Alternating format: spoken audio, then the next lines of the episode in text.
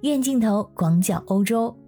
自从巴黎的欧冠决赛之夜带来的混乱之后，法国人提出了灵魂发问：我们真的能办好2024年的奥运会吗？大家好，我是在欧洲的可可鱼，欢迎收听我的节目。我们先来回顾一下发生在五月二十八号的欧冠决赛，当时是由英国的利物浦队和西班牙的皇家马德里队争夺冠军。因为在观众进场的时候出现了混乱的场面，比赛足足推迟了三十六分钟才开场。法国警方使用催泪瓦斯驱散球迷，还逮捕了数十人。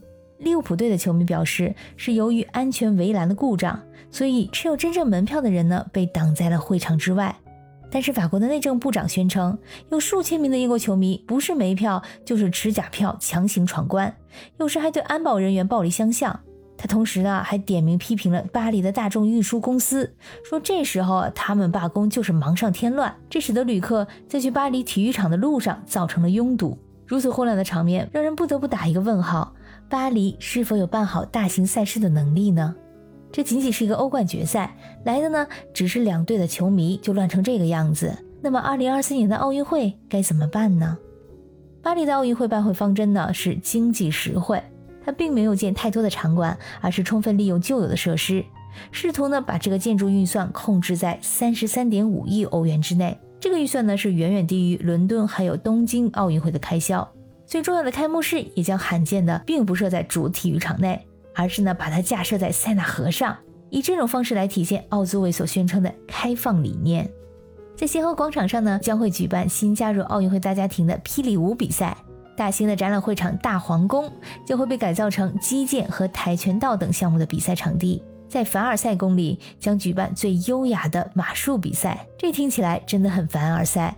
而埃菲尔铁塔则将是铁人三项的举办地，能在这些著名的景点观看紧张刺激的比赛，既是对巴黎旅游业的一次大力宣传，同时呢也紧贴经济实惠办奥运的宗旨，还体现了巴黎奥组会宣称的开放理念，这可真的是一举多得。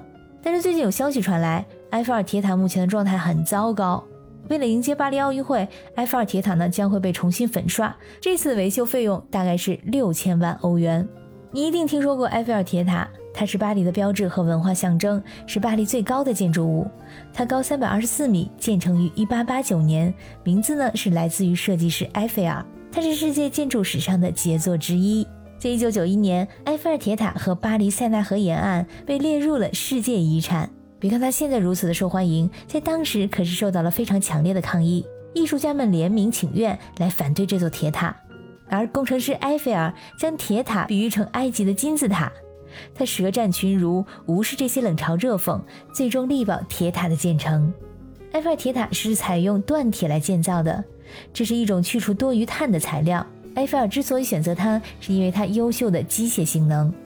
经过两年的施工呢，铁塔是在1889年建成，是当年世界最高的建筑，也是当之无愧的建筑奇迹。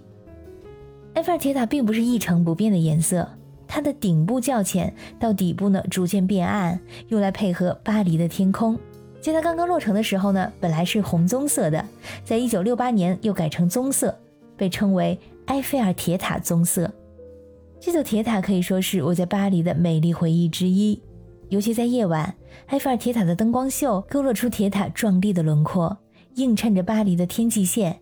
这种需要两万个灯泡才能创造出来的效果，令人十分的震撼，可以说是巴黎最闪亮的名片。但是现在铁塔的状态可以说是非常的糟糕，老化严重，锈迹斑斑。按照一位建筑师的话来说，是到了如果埃菲尔本人现在看到这座铁塔，一定会犯心脏病的程度。我也问了在巴黎的小伙伴，他说确实现在的铁塔呢，只能远远的观赏，不能近看和细看。其实铁塔的维护是每七年就会涂刷六十吨油漆，用来防止生锈。自从建成以来，它至少被重新粉刷过十九次。但是就是这样连续的油漆层，导致了它表面的进一步恶化。埃菲尔在他的书里写道：“上漆是保护金属结构的基本要素，对它的照顾是持续时间的唯一保证。最重要的是防止生锈。他当时的建议是随时进行检修，用来识别开始生锈的部位，并且对其进行补救。从他1889年落成以来，他在组装之前呢被漆成威尼斯红色。迄今为止，他已经连续上漆了三十四层。”但是受到巴黎新冠疫情的影响，例行的除锈和重新上漆的工程被迫延期了多次。其实从2014年开始，人们就发现它有开裂和生锈的现象。在2016年，铁塔被确定有884项的缺陷。而在这次的维修呢，会第一次拆除部分的铁塔，去除了南拱门上所有的油漆层，并且深度修复了锈的最厉害的地方。整座铁塔将被重新粉刷，而维修费用大概是六千万欧元。但是也有专家提出疑问啊，说这是治标不治本，应该把所有生锈的部分全部彻底修复，再重新粉刷。如果说不修复，就直接上新油漆遮盖，旧油漆上的铅会使得腐蚀更加的严重。根据铁塔管理公司的报告呢，只有百分之五的受损范围得到了处理。但是铁塔管理公司认为，长时间的去关闭这个热门景点会失去大量的收入，所以呢，并不愿意进行全面的长期修复工程。在种种争议之下，埃菲尔铁塔将会如何被维修呢？我会继续关注它的进展。感谢你收听本期的鱼眼镜头，我是主播可可鱼，我们下期再见。